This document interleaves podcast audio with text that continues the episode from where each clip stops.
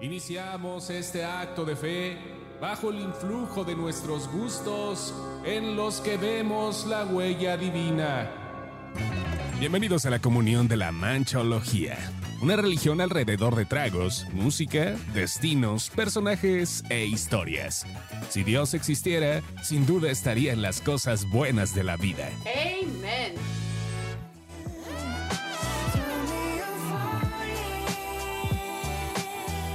Señores, ¿cómo les va? Bienvenidos sean todos ustedes a este Ministerio de la Manchología. ¿Qué estamos haciendo aquí? ¿A qué venimos al mundo? Pues aquí venimos al mundo básicamente a beber, ¿no? Porque las penas, algún sabio dijo alguna vez que, que, que el alcohol es un veneno. Y decía Charlie Chin, tengo muchas cosas que matar dentro de mí y por eso me enveneno bien seguidito. Y hoy les voy a platicar de mi uva favorita. Déjenme ver dónde están mis notas, que ya se me perdieron. Ya las encontré. Aquí están mis notas de por qué la uva Pinot Noir, que este podcast lo debería estar grabando con una copa de un Pinot Noir de la crema de, Carneros, California, pero ¿qué creen? Se me acabó. Ya no les guardé. Si van al Costco o si viven en Estados Unidos, muchísimo más fácil que lo encuentren. Eh, en cualquier esquina básicamente encuentran un La Crema, la marca es La Crema, y el Pinot Noir y el Chardonnay son una puta locura que no se la acaban. Dicen, dicen los, los enólogos que hay uvas que están hechas por Dios y el Pinot Noir es tan engañosa que está hecha por el demonio. ¿Por qué me gusta? Conozco sommeliers también dicen que es una uva sin huevos que no es tan potente, pero como es sabrosita, no es dulce, que no es un lambrusco, no venga con esas madres de, de, de tía que toma frutti con, frutti con gas y fermentado. No, no, no. Un buen vino tiene que sentirse, tiene que sentirse en las encías. Y el tema del Pinot Noir es que estas uvas están tan apretaditas. Pinot Noir viene del tema de. Es una piña, imagínate como una piña de un, es como un pino de cabeza. Entonces están apretadas que agarran mucha fuerza entre sí y el sabor es riquísimo. Otra cosa que me gusta mucho del Pinot Noir es el tema del color.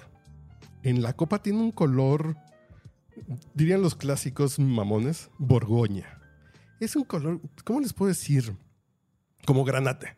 Es un color, fíjense que ahí viene mi punto de, de, de, de mi, de mi frágil, frágil masculinidad, que radica en que sí puedo decir, como rojito tierra, no, no, no, granate. Ven, ven, ven. Cuando uno dice granate es que ya está en otro lugar del pantone.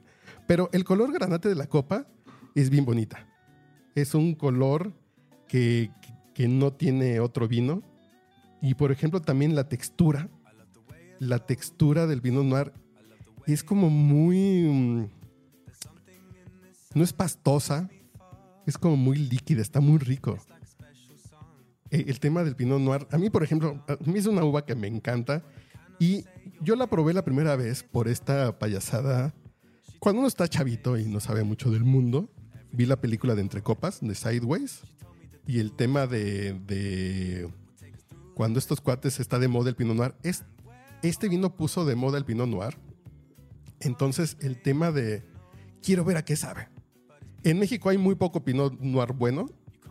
Si van al súper van a encontrarse como tres, tres, cuatro que valgan la pena.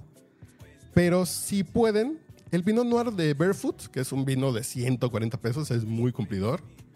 Pero si pueden conseguir, aunque sea en línea, el Pinot Noir de, de vinos de la Reina, que son de. que son de. Ay, de San Vicente, de San Vicente, Baja California. Oh, es una locura de vino y le queda bien a un salmoncito, una pastita rica.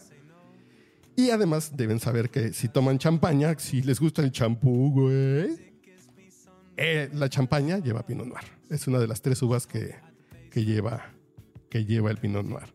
Entonces, señores, este, este tema, yo les quería decir que si en esta iglesia vamos a santiguar las hostias, seguramente, seguramente y sin duda, debería ser con un Pinot Noir de California. Hay muy buenos de Sudamérica.